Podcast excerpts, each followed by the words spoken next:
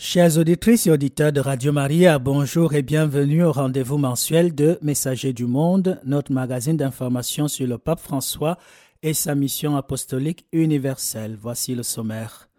L'appel du pape au gouvernement d'Israël et de Palestine et à la communauté internationale pour arrêter la spirale de violence après des tueries le 26 et 27 janvier en Cisjordanie et à Jérusalem.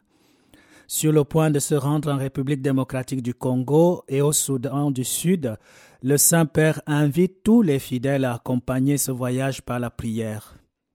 Dans notre rubrique Réflexion et approfondissement, nous recevons Émile Abouchard, agent pastoral en poste dans la région diocésaine de Neuchâtel, pour visiter les chemins de la synodalité dans son apostolat.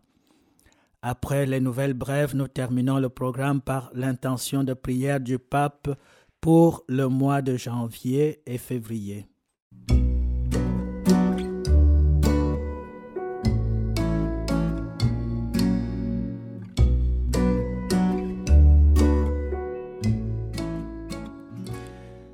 À l'Angélus du dimanche 29 janvier, comme chaque dimanche à midi, le pape François s'est présenté à la fenêtre de son bureau du palais apostolique pour réciter l'Angélus avec les fidèles et les pèlerins réunis sur la place Saint-Pierre. Voici le commentaire qu'il a fait de l'évangile du quatrième dimanche du temps ordinaire.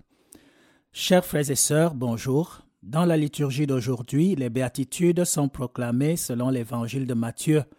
La première et fondamentale est dite ainsi. Heureux les pauvres en esprit, car le royaume des cieux est à eux. Qui sont les pauvres en esprit?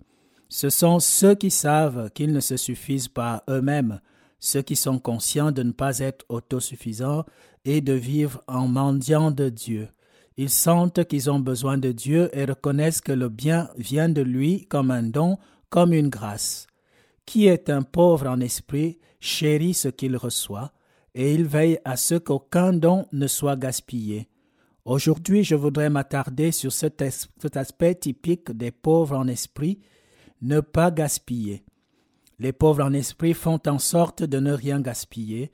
Jésus nous montre l'importance de ne pas gaspiller, par exemple après la multiplication des pains et des poissons, lorsqu'il nous demande de ramasser les restes de nourriture pour ne rien perdre. Ne rien gaspiller nous permet d'apprécier notre propre valeur, la valeur des personnes et des choses. Malheureusement, c'est un principe souvent bafoué, souvent, surtout dans les sociétés les plus riches, où la culture du gaspillage et la culture du rejet dominent. Les deux sont un fléau. Je voudrais donc vous proposer trois défis contre la mentalité du gaspillage et du rejet. Premier défi, ne pas gaspiller le don que nous sommes. Chacun de nous est un bien, quelles que soient nos qualités. Chaque femme, chaque homme est riche non seulement en talent, mais en dignité, est aimé de Dieu, est digne et précieux. Jésus nous rappelle que nous ne sommes pas heureux pour ce que nous avons, mais pour qui nous sommes. Et quand une personne se laisse aller et se néglige, elle s'autodétruit. Luttons avec l'aide de Dieu contre la tentation de nous considérer comme inadéquats, erronés, et de nous apitoyer sur nous-mêmes. Ensuite, deuxième défi, ne gaspillons pas les dons que nous avons. Il s'avère qu'environ un tiers de la production alimentaire totale est gaspillée chaque année dans le monde, et ceci alors que tant de gens meurent de faim. Les ressources de la création ne peuvent être utilisées ainsi. Les biens doivent être gardés et partagés afin que personne ne manque du nécessaire. Ne gaspillons pas ce que nous avons, mais œuvrons pour une écologie de la justice et de la charité, du partage. Enfin, troisième défi, ne pas rejeter les gens. La culture du rejet dit Je t'utilise aussi longtemps que j'ai besoin de toi. Quand tu ne m'intéresses plus ou que tu me gênes, je te jette. Et ce sont surtout les plus fragiles que l'on traite ainsi les enfants à naître, les personnes âgées, les nécessiteux et les défavorisés. Mais les gens ne peuvent pas être jetés. Les défavorisés ne peuvent pas être jetés. Chacun est un don sacré, chacun est un don unique, à chaque âge et dans chaque condition. Respectons et promouvons toujours la vie. Ne rejetons pas la vie. Chers frères et sœurs, posons-nous quelques questions. Tout d'abord, comment expérimente-t-on la pauvreté d'esprit? Est-ce que je sais faire de la place à Dieu? Est-ce que je crois qu'il est mon bien, ma vraie et grande richesse? Est-ce que je crois qu'il m'aime?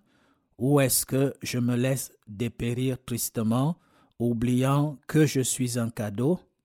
Et puis, suis-je attentif à ne pas gaspiller? Suis-je responsable dans l'usage des choses, des biens? Et suis-je prêt à les partager avec les autres ou suis-je égoïste?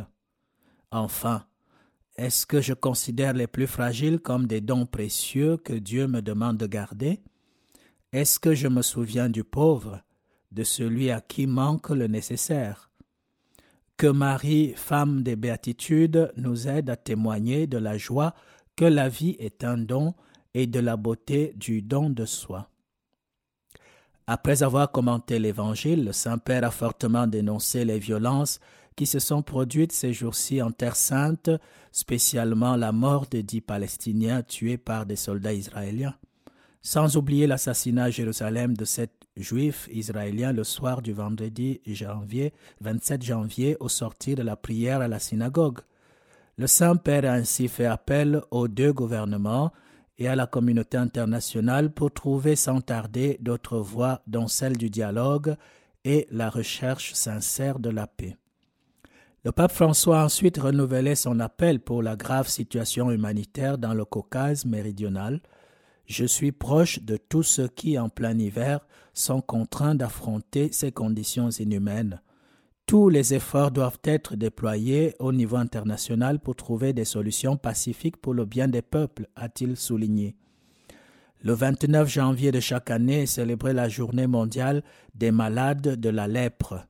À l'occasion de la 70e journée mondiale qui tombait cette année, le pape a souligné les dégâts fastidieux causés par cette maladie qui entraîne de graves violations des droits humains dans diverses parties du monde. Ainsi, n'a-t-il pas manqué d'exprimer sa proximité vis-à-vis des malades de la lèpre tout en encourageant l'engagement pour qu'ils soient pleinement intégrés. Et après avoir salué les pèlerins présents dans la place Saint-Pierre, notamment les jeunes de l'Action catholique du diocèse de Rome réunis pour la caravane de la paix, le Saint-Père a fait lire le message qu'il a préparé à l'occasion de son voyage en République démocratique du Congo et au Soudan du Sud à mon tour de vous le partager. Chers frères et sœurs, après-demain, je partirai pour un voyage apostolique en République démocratique du Congo et en République du Soudan du Sud. Tout en remerciant les autorités civiles et les évêques locaux pour leurs invitations et pour la préparation de ces visites, je salue avec affection ces chers peuples qui m'attendent. Ces terres, situées au centre du grand continent africain, sont éprouvées par de longs conflits.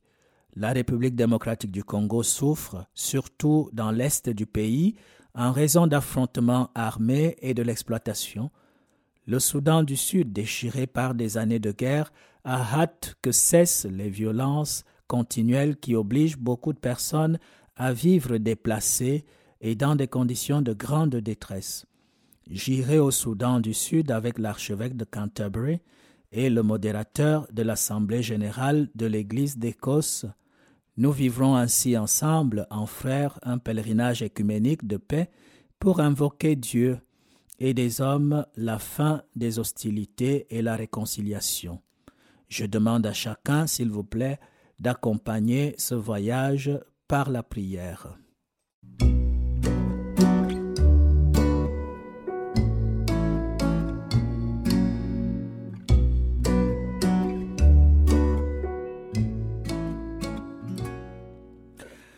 Journée mondiale des jeunes à Lisbonne, le 20 janvier dernier, le pape François a envoyé un message vidéo aux jeunes qui s'apprêtent à participer à la Journée mondiale des jeunes qui se tiendra à Lisbonne au Portugal du 1er au 6 août 2023. Voici le contenu du message. Chers jeunes, nous nous rapprochons, même s'il reste encore quelques mois, des Journées mondiales de la jeunesse et 400 000 jeunes s'y sont déjà inscrits. Je suis surpris et content que tant de jeunes viennent, car ils ont besoin d'y participer. Certains diront J'y pars pour le tourisme. Mais le jeune qui vient, c'est parce qu'au fond, il a soif de participer, de partager, de raconter son expérience et de connaître l'expérience des autres. Il a soif d'horizon. Vous, les jeunes, dont 400 000 êtes déjà inscrits, vous avez soif d'horizon. Lors de cette rencontre, de ces journées, apprenez toujours à regarder vers l'horizon, regardez toujours au-delà. Ne mettez pas un mur autour de vous, autour de votre vie. Les murs t'enferment, l'horizon te fait grandir. Regardez toujours vers l'horizon avec les yeux, mais voyez surtout avec le cœur. Ouvrez le cœur à d'autres cultures, aux autres jeunes hommes et jeunes filles qui viennent aussi à ces journées. Préparez-vous à cela pour ouvrir les horizons, pour ouvrir le cœur. Et merci d'être déjà inscrit si tôt. On espère que d'autres jeunes suivront votre exemple. Que Dieu vous bénisse, que la Vierge prenne soin de vous. Priez pour moi, car je prie pour vous, et n'oubliez pas, dites non aux murs et oui aux horizons. Merci. Louez l'Éternel du haut des cieux, louez-le dans les hauteurs, vous tous ses anges, louez-le, louez-le tous les univers. Louez, louez, louez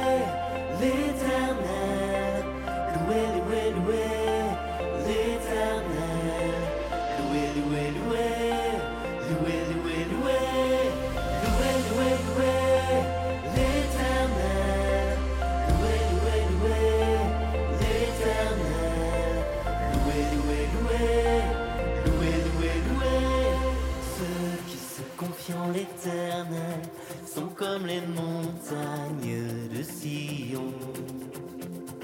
Elles ne chancellent pas, elles sont affermies pour toujours.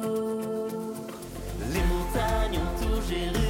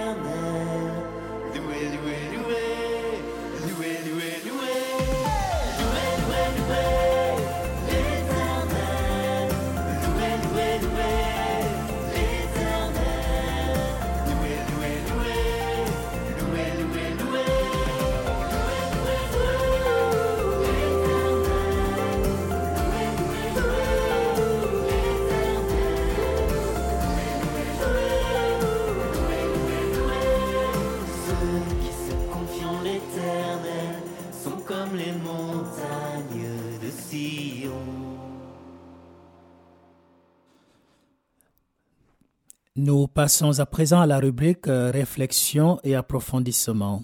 Aujourd'hui, nous recevons Émile Bouchard, jeune homme plein de ressources qu'il met au service de notre Église. Parler du synode sur la synodalité dans lequel notre Église est engagée à l'échelle locale, nationale et internationale est une chose, mais autre chose est prendre conscience des bienfaits du vécu synodal dans nos expériences pastorales quotidiennes. Au cours de cet entretien, Émile nous fait visiter les chemins du vécu synodal des différents apostolats dans lesquels il est engagé dans le diocèse de Lausanne, Genève et Fribourg, plus précisément dans la région diocésaine de Neuchâtel. Bonjour Émile. Bonjour. eh bien, c'est toujours un bonheur de te retrouver. C'est pareil, merci beaucoup. Bien, je rappelle à nos auditeurs que c'est la deuxième fois que tu acceptes une invitation de Messager du Monde. Exactement. Voilà. Est-ce que tu veux bien nous rappeler tes charges actuelles à l'échelle cantonale et diocésaine? Exactement. Alors moi, j'ai euh, été euh, nommé responsable de la pastorale de la santé et responsable de la pastorale euh, des jeunes ici dans le canton de Neuchâtel, ou bien si on peut dire dans notre jargon ecclésial, région diocésaine de Neuchâtel. Et, euh, et je suis toujours aumônier à l'hôpital psychiatrique de Neuchâtel à Préfargier. Et euh, à partir du 1er janvier, je travaille avec un pourcentage donc, qui est consacré à 60% pour les deux responsabilités et à 40% comme aumônier à l'hôpital. Voilà. Alors, nous parlerons de diverses thématiques qui reflètent un peu tes diverses casquettes. Oui, oui, oui. Par rapport à ton engagement dans l'équipe euh, synodale diocésaine, oui. est-ce que je peux demander où est-ce que vous en êtes? Exactement. Alors pour le synode, donc je fais partie de l'équipe synodale diocésaine, mais aussi cantonale. Donc on est vraiment euh, des équipes qui sont partout dans toutes les régions diocésaines et Quelques personnes de ces équipes cantonales se retrouvent aussi dans une équipe diocésaine qui travaille ensemble. Aujourd'hui, nous sommes dans la phase continentale du synode. Et prochainement, à Prague, entre le 5 et le 12 février, aura lieu l'étape continentale européenne pour toutes les conférences des évêques européennes. Par contre, cette phase va durer de janvier jusqu'en mars 2023, partout dans le monde, où toutes les conférences épiscopales, aussi avec les églises orientales, donc ils vont se retrouver ensemble pour pouvoir parler de l'évolution de ce processus synodal qui a commencé euh, il y a vraiment une année et demie, si on peut dire, euh, donc depuis octobre 2021, si on peut dire. Et euh, on peut voir vraiment comment ce processus-là est en train d'être implémenté partout dans le monde. Et c'est une phase très importante parce que ça va diriger l'Église vers une, très, euh, une étape très importante après, qui est le synode même qui aura lieu en octobre 2023 à Rome, bien sûr. Oui. Que peut-on déjà considérer comme acquis au stade où le synode est rendu actuellement, mettons à l'échelle internationale et puis à l'échelle euh, diocésaine, par exemple? Alors, il est vrai que la synodalité, c'est un travail qui est euh, un travail dans le sens que c'est quelque chose qui nous permet d'être, euh, d'agir d'une façon particulière. Mais avant d'agir, il faut vraiment se convaincre que la synodalité, être convaincu que la synodalité est vraiment importante et que aujourd'hui, euh, c'est le temps de la synodalité. C'est-à-dire, on ne peut pas ne pas marcher ensemble en Église et l'Église, elle est par nature synodale. Cette conviction est très importante et on se rend compte que cet esprit-là n'est pas tellement implémenté dans l'esprit des, euh, des personnes dans le diocèse ou bien au niveau du canton. C'est pas par, par une résistance, mais on n'est pas habitué. On n'est pas habitué, euh, il y a toujours ce système hiérarchique qui est dans notre esprit. Peut-être c'est dans notre inconscient qu'il y a toujours une tête qui dirige, euh, disons, entre guillemets, tout le troupeau, etc. Mais aujourd'hui, c'est le temps de la synodalité. Il est important d'être conscient que chacun a son rôle dans l'Église et chacun a son mot parce que nous avons tous le sensus fidei, donc le sens de la foi, qui vient vraiment de, de, ces sacrements d'initiation, notre baptême surtout. Donc euh, cet Esprit Saint qui est en nous, qui parle et qui, euh, et qui nous inspire à agir, à être en Église. Et cette prise de conscience est importante pour pouvoir continuer dans l'Église et vraiment marcher ensemble. Parce que si on marche ensemble, on traverse ensemble. Et tout le monde est dans euh, cette même élan. Alors, au niveau cantonal, si on peut dire, aujourd'hui, on est en train d'implémenter cet esprit-là nouveau dans la façon d'être dans les différentes pastorales, notamment dans la pastorale des jeunes et la pastorale de la santé dont je suis responsable et dont je fais partie. Et euh, on essaie de travailler de, cette façon-là, de marcher tous ensemble, d'être euh, éveillés à, à, cette, à cette notion, à cette réalité importante, vérité, le sens de la foi. Chacun a sa partie, chacun a son rôle à donner, et nous sommes tous importants aux yeux de Dieu. Et comme ça, on est en train de marcher ensemble, et chaque partie est, euh, a sa valeur importante et juste. Au niveau diocésain, on est en train aussi d'essayer d'implémenter ceci. D'ailleurs, euh, une, une, invitation, bien une initiative, c'était Synodalia, donc euh, cette initiative trimestrielle qui va sortir de l'équipe synodale diocésaine, qui va parler de ces outils de synodalité qu'on peut mettre en place au niveau de toutes les régions diocésaines. Merci Émile, je suis convaincu que nous reviendrons sur l'argument parce que c'est tellement riche. Oui. Voilà. Nous passons à la deuxième thématique par rapport à la pastorale des jeunes euh, dans laquelle tu es engagé. Euh, lors de ta première intervention dans notre antenne, nous avions parlé de ton engagement dans le comité international du synode sur les jeunes qui a été célébré à Rome du 3 au 28 octobre 2018. Entre-temps, tu as œuvré et continues à œuvrer dans la pastorale de la santé dont tu es devenu responsable dans notre région, comme tu viens de le dire. Et depuis moins d'un an, tu as rejoint la pastorale des jeunes, dont tu assures aussi la responsabilité dans la région diocésaine de Neuchâtel. Dis-nous comment ça marche. C'est beaucoup de responsabilités. Euh, beaucoup de responsabilités, c'est vrai. Mais Dieu merci qu'il y a vraiment euh, tout un bel esprit dans notre euh, région diocésaine ici, dans notre villa Thérésia, si on peut dire, de cette confiance qui m'a été, donc disons, vraiment euh, accordée dans ces responsabilités. la, je peux dire au niveau convictionnel, ces deux responsabilités se complètent parce que la santé et les jeunes on peut dire c'est euh, vraiment des pastorales qui, qui, ne meurent jamais. Voilà. Parce que les gens sont là, il y a le besoin, il y a cette, euh, euh, cette, voilà, un éveil à la foi quelque part, des étapes de développement de la vie spirituelle, le discernement de la vocation. Et moi, je, je sors de cette pastorale des jeunes dont je faisais partie dans mon diocèse au Liban. Et c'est une pastorale très vivante qui reflète la jeunesse de Dieu, voilà, Dieu est jeune, comme le dit le pape François. On oublie des fois que Jésus a prêché, il avait 30 ans. Et il était, c'était une personne jeune et, tout son charisme qu'il a fait aujourd'hui dit quelque chose aux jeunes de, ce monde-là. Et euh, c'est avec plaisir que, qu'avec une équipe de trois personnes, donc nous sommes trois, avec Pierre-Yves Dick et Agnès Barotte, que nous travaillons ensemble pour créer vraiment un réseau de jeunes, pour, faire, pour mettre, disons, un esprit de jeunesse dans notre canton, mais aussi euh, de travailler ensemble pour pouvoir euh, rencontrer les jeunes et principalement notre objectif final, c'est vraiment que chaque jeune rencontre le Christ.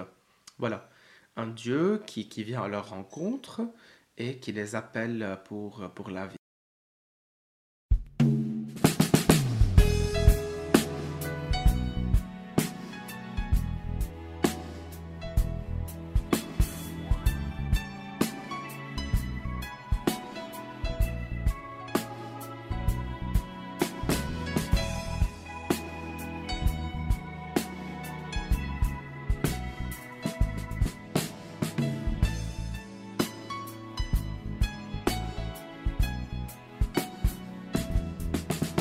En Église.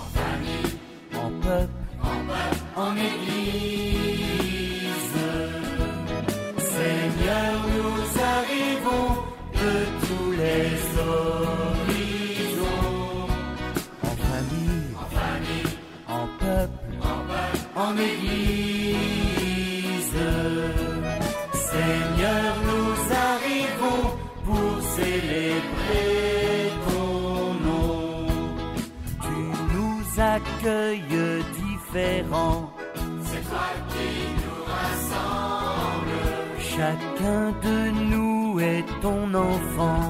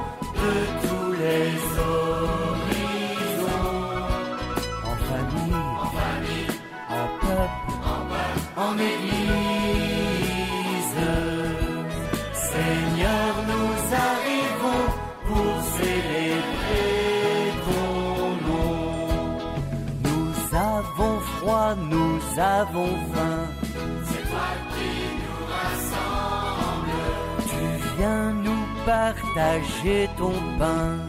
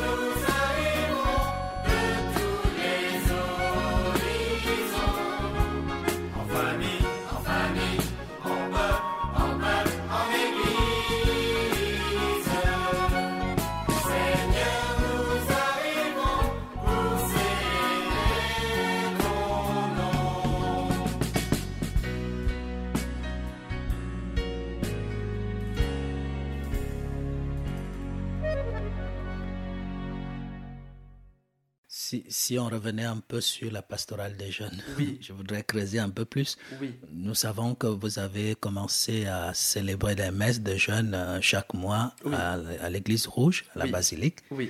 Et qu'est-ce qu'il en est exactement? Est-ce que la participation euh, est au rendez-vous? Est-ce qu'il y a euh, une amélioration? Est-ce que comment ça, ça se vit? Alors, cette initiative euh, a été faite il y a hum, une année, si on peut dire, et c'est une initiative qui a créé quand même un élan de jeunes ici, euh, de, se voir, de se voir, etc., et de se rencontrer pour pouvoir euh, faire cette, pour pouvoir animer la messe des jeunes à 18h chaque premier dimanche du mois. Alors, on peut dire que les échos sont très positifs, vraiment, parce que les gens aiment beaucoup cet esprit qu'on est en train de mettre. Et, vient- et vraiment, ça vient du cœur. Donc, les gens sont là. Il y a un petit apéro après la messe, euh, des, des, des- annonces d'informations aussi sur, sur tout ce qui est les journées mondiales des jeunes, parce que maintenant, c'est l'événement de, de notre année. Et euh, il, y a, il y a pas mal de monde qui, qui sont vraiment présents euh, durant cette messe-là. Et euh, on, sent que les gens sont vraiment très contents par le merci à la fin, par euh, courage, c'est très beau, c'est nouveau à Neuchâtel, il faut continuer. Donc il y a beaucoup d'encouragement autour de, de, cet événement, de cette initiative. Et nous sommes vraiment très contents parce que c'est fait pour les jeunes, avec les jeunes et par les jeunes. Voilà, euh, c'est nouveau à Neuchâtel, comme tu viens de dire, comme les, les gens l'ont observé. Est-ce que euh, tu peux nous dire, en dehors de la messe des jeunes, quelles sont les autres initiatives euh, que vous avez mises en place? Alors, cette année, comme je l'avais dit, euh, on a le grand événement qui est les Journées mondiales des jeunes qui, qui va avoir lieu à Lisbonne entre le 1er et le 6 août. Il y a plusieurs formules, voilà, euh, et euh, la Suisse romande s'organise pour déjà euh, aller et, participer à ces journées mondiales. Et c'est une initiative ici à Neuchâtel parce que normalement, il n'y avait pas beaucoup de monde qui participait à ces GMJ. Cette année, on a 16 personnes qui vont déjà visiter. Bien sûr, si on regarde les, chiffres dans les autres cantons, on dirait mais c'est très petit. Mais comparé au passé, cette année, on a déjà créé tout un élan, on a fait vraiment de la pub, on est parti dans toutes les paroisses, on a fait de la pub et nous sommes vraiment contents parce que c'est toute une équipe qui a travaillé sur ça. Voilà, donc ça c'est une initiative qui a été instaurée ici. Euh, D'autres, euh, par exemple dans les montagnes, il y a déjà des équipes euh, de, confirmation, de, postes confirmés, des confirmants qui sont en marche avec les agents pastoraux et avec les, les catéchistes. Et au niveau du littoral, on aimerait prochainement mettre en place un groupe de jeunes pour pouvoir se rencontrer au moins une fois le mois. On verra comment, sur quelle formule, parce qu'il y a pas mal de monde qui ont besoin de se retrouver. Il y a le sens communautaire qui prime, mais il y a aussi le sens de recevoir quelque chose, une formation, de la catéchèse, etc. Donc c'est une initiative qui va se mettre en place.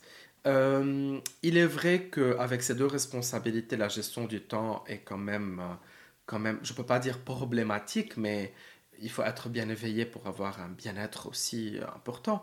Donc, je, me permets de dire que cette année, je suis dans une phase plutôt d'observation pour voir un petit peu l'état de lieu, etc. Mais quand même, il y a certaines initiatives qui vont sortir de, de cette phase d'observation pour pouvoir quand même mettre quelque chose en place. Euh, le temps passe vite et euh, l'annonce de l'évangile, euh, voilà, donc doit être présente ici à Neuchâtel. Nous sommes là pour ça. Nous passons à la troisième thématique. Voilà, nous venons de célébrer la semaine de prière pour l'unité des chrétiens. Et après avoir vu un peu comment se vit l'écuménisme ici, euh, voilà, dans le canton de Neuchâtel ou en Suisse en général, quelle comparaison avec ce qui se vit en Orient en général et au Liban en particulier? Alors, très belle question. Faire ce retour-là dans différentes régions du monde me semble très, euh, très important parce que euh, ce qui est beau dans l'Église, c'est qu'on part au-delà des frontières géographiques. Toi et moi, nous sommes euh, deux personnes appartenant à une même Église, mais chacun vivant une réalité différente. Donc, il y a ce lien quelque part que, que, que l'Église nous donne, et surtout le Christ par notre baptême, et c'est quelque chose de formidable. Aller dans la réalité libanaise et revoir l'œcuménisme, ici, il faut dire qu'il y a dans les deux réalités des tensions. Qu'elles soient positives ou négatives, elles sont présentes.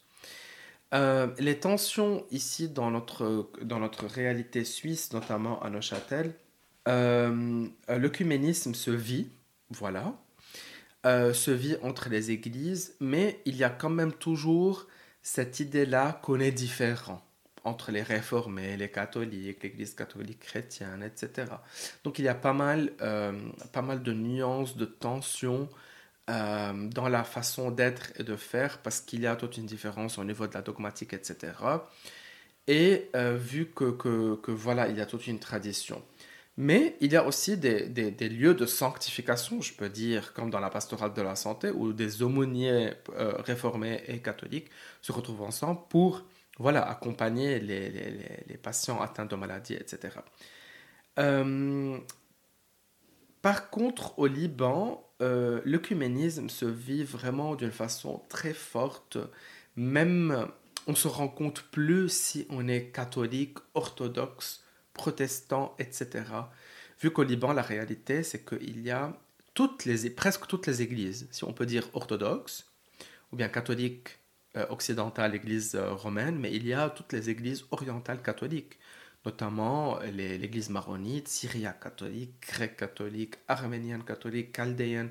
Toutes ces églises sont présentes avec leurs patriarches, avec leurs évêques, donc c'est C'est vraiment énorme. Et dans une même famille, on peut trouver un père orthodoxe qui se marie à une femme, disons, de l'église grecque catholique, et leurs enfants choisissent par exemple d'appartenir à l'église maronite. Donc c'est vraiment trop mix et ils se vivent d'une façon très... euh, euh, d'une façon comme ça, très euh, proche du cœur, donc euh, unifié, uni.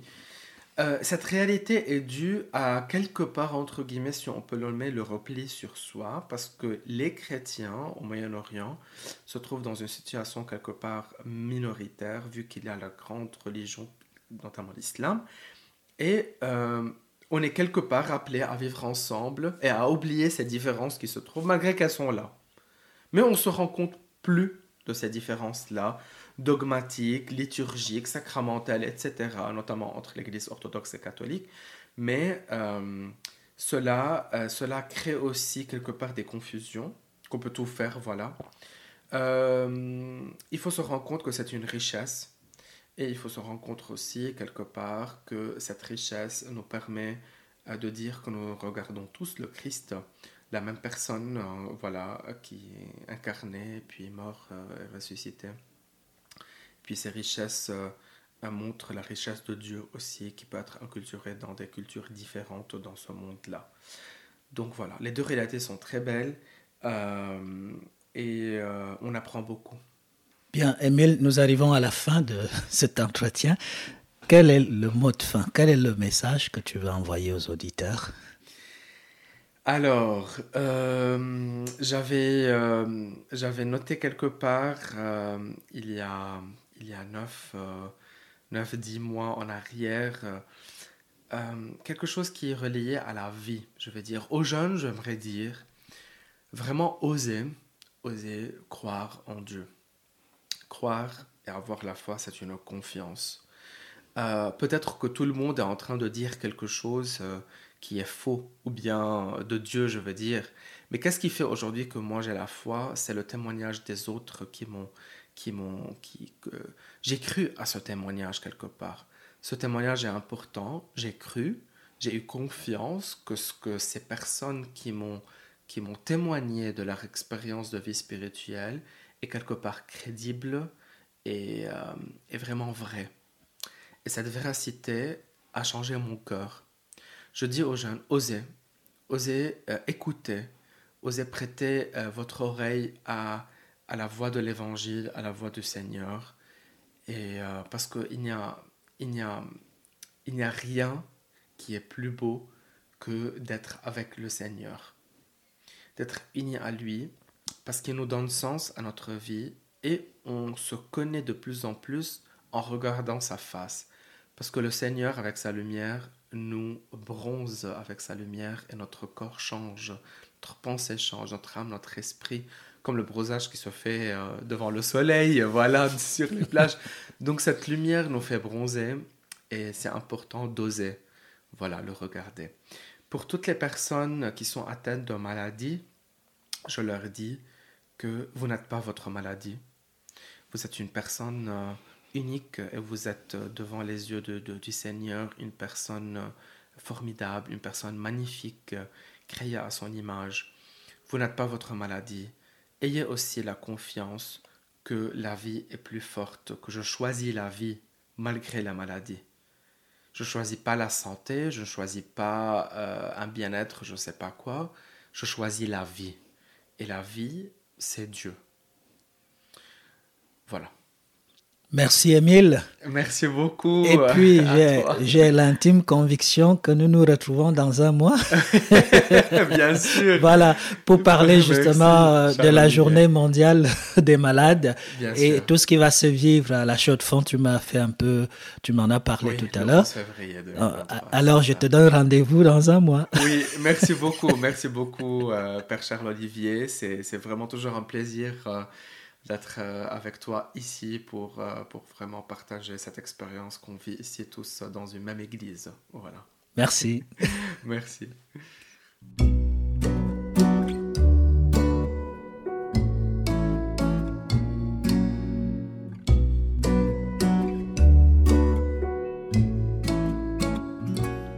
Nous passons aux nouvelles brèves. Voyage apostolique du pape en RDC et au sud du Soudan. Nous rappelons que le pape François visitera la République démocratique du Congo du 31 janvier au 3 février et le Soudan du Sud pour un pèlerinage écuménique de paix du 3 au 5 février.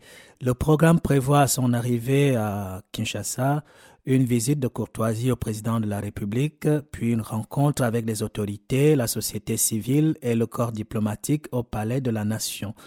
Le pape y prononcera un discours le lendemain, 1er février, messe à l'aéroport de Ndolo, près de Kinshasa, dans la matinée. Dans l'après-midi, rencontre avec les victimes des violences dans l'est du pays et les représentants de certaines œuvres caritatives. À cette occasion aussi, il prononcera un discours. Le 2 février, rencontre avec les jeunes et les catéchistes au stade des martyrs. L'après-midi, rencontre de prière avec les prêtres, les diacres, les personnes consacrées, les séminaristes, puis entretien en privé avec les jésuites du Congo. Le 3 février, avant de quitter la RDC, entretien avec les évêques congolais au siège de la conférence épiscopale nationale. Il s'envolera ensuite pour Djouba, la capitale du Soudan du Sud, voyage qu'il fera en compagnie de l'archevêque de Canterbury et du, du modérateur de l'Assemblée générale de l'Église d'Écosse. Dans l'après-midi, entretien avec le président sud-soudanais et les vice-présidents. Puis il fera un discours devant les autorités, la société civile et le corps diplomatique. Le 4 février, le pape s'adressera aux évêques, aux prêtres, aux diacres, aux personnes consacrées et aux séminaristes, puis il recevra les jésuites du pays en privé. L'après-midi, il parlera devant des personnes déplacées, ensuite il prendra part à une prière écuménique. Dimanche 5 février, il célébrera la messe et récitera l'Angélus avant de s'envoler pour Rome. Une veillée écuménique pour le synode sur la synodalité. Le 15 janvier dernier, le Saint-Père a annoncé la tenue d'une veillée de prière qui rassemblera les fidèles des différentes églises chrétiennes sur la place Saint-Pierre de Rome. Cette veillée aura lieu le 30 septembre 2023 c'est-à-dire tout juste la veille du début des travaux de la première assemblée du synode sur la synodalité de l'Église. Précisons que cette veillée de prière que présidera le pape François rentre dans le cadre d'une initiative écuménique promue par la communauté de Thésée en collaboration avec le diocèse de Rome, le secrétariat général du synode des évêques, le dicastère pour la promotion de l'unité des chrétiens, le dicastère pour les laïcs, la famille et la vie, sans oublier plusieurs autres églises chrétiennes et des associations ecclésiales et écuméniques. Pour mieux faire connaître cet événement, une conférence, de presse à laquelle des personnalités de diverses confessions ont pris part s'est tenue au Vatican le 23 janvier.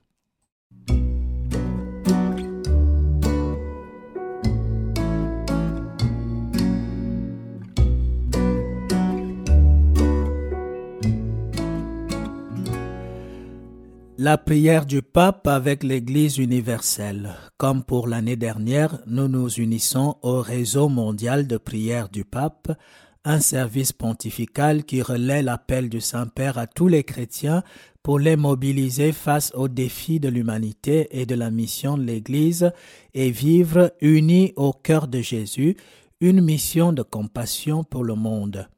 Pour le mois de janvier, nous avons prié pour les éducateurs pour qu'ils soient des témoins crédibles en enseignant la fraternité plutôt que la compétition et en aidant tout particulièrement les jeunes les plus vulnérables. Pour février, le pape François demande aux fidèles de prier pour les paroisses. Voici l'intention de prière. Je cite. Prions pour que, en vivant une vraie communion, les paroisses soient de plus en plus des communautés de foi, de fraternité et d'accueil envers les plus démunis. Fin de citation. Confions cette intention de prière à la très sainte Vierge Marie par ce magnifique Ave Maria.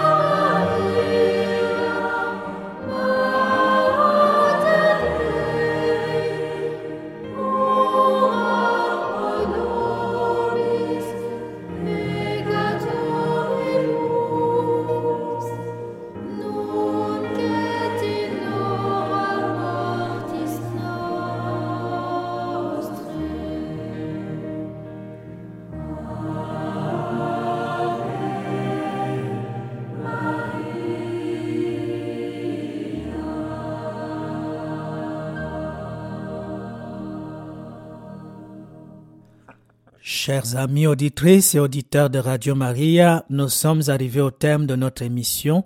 Merci d'être restés avec nous tout au long de ce programme.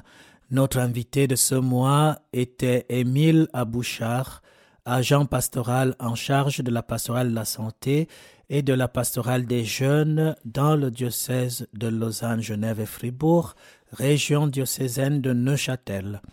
À la régie technique, nous avons bénéficié de la précieuse, comme toujours, collaboration de Léonard. Pour vous tenir compagnie, je suis le Père Charles Olivier Owonombarga, répondant des paroisses catholiques romaines du Val de Travers dans le canton de Neuchâtel. Je vous donne rendez-vous très bientôt avec la grâce de Dieu. Passez d'excellents moments à l'écoute des programmes de Radio Maria Suisse romande.